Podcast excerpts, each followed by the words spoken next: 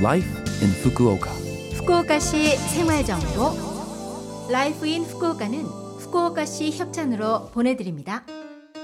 여러분 안녕하세요. 상쾌한 수요일 아침 DJ 김주숙이 인사드립니다. Life in Fukuoka는 후쿠오카시에서 쾌적하고 즐겁게 지내실 수 있도록 여러분께 다양한 생활 정보와 여행 정보를 소개해 드립니다. 매주 수요일은 저 김주숙이 한국어를 담당합니다. 자, 그럼 오늘 아침도 저와 함께 즐거운 시간 보내시기 바랍니다. 후쿠오카시 생활 정보. 오늘 9월 9일은 구급의 날입니다. 숫자 9를 반복해서 읽으면 일본어 구급과 발음이 같다고 해서 1982년에 일본 후생 노동성이 제정했죠. 간단히 말씀드리면 구급에 대해 배우자는 날입니다. 구급은 그야말로 갑자기 큰일이 났을 때 구하는 일. 특히 갑자기 병이 난 사람이나 부상을 입은 사람을 응급 조치하는 걸 말합니다. 응급차를 부를 때나 화재 발견 시 긴급 전화번호는 119, 119입니다.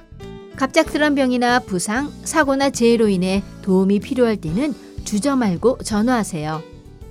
119번은 18개 국어로 대응합니다.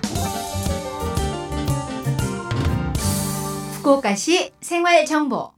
오늘은 즐거운 관광 정보를 알려드릴까 합니다. 여러분은 후쿠오카시 동식물원에 가본 적이 있으세요?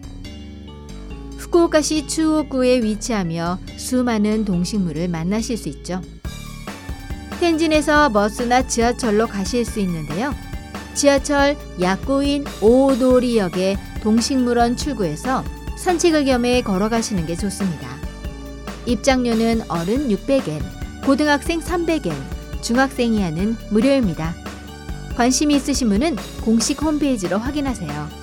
홈페이지 주소는 ju.ct.fukuoka.lg.jp zoo.city.fukuoka.lg.jp입니다. 올해 태어난 기린과 캥거루도 무럭무럭 건강하게 자라고 있으니 한번 만나보세요. 저도 오래간만에 동식물원에 가보고 싶은데요. 한편 신종 코로나 바이러스 감염증의 감염 방지 대책으로 출입구 등에 손소독약 설치, 거리두기나 정기적인 손 씻기를 권장하는 안내문, 공원 내 안내 방송을 실시 중입니다. 여러분도 방문하실 때는 마스크 착용을 포함해 감염증 대책에 유의하시기 바랍니다. 후쿠오카시 생활정보 이번 주 Life in Fukuoka 한국어 어떠셨어요? Life in Fukuoka는 팟캐스트로 언제든지 들으실 수 있습니다. 그리고 블로그를 통해 방송 내용을 확인할 수도 있으니 LOVE FM 공식 홈페이지에 Life in Fukuoka 페이지도 놀러 오세요.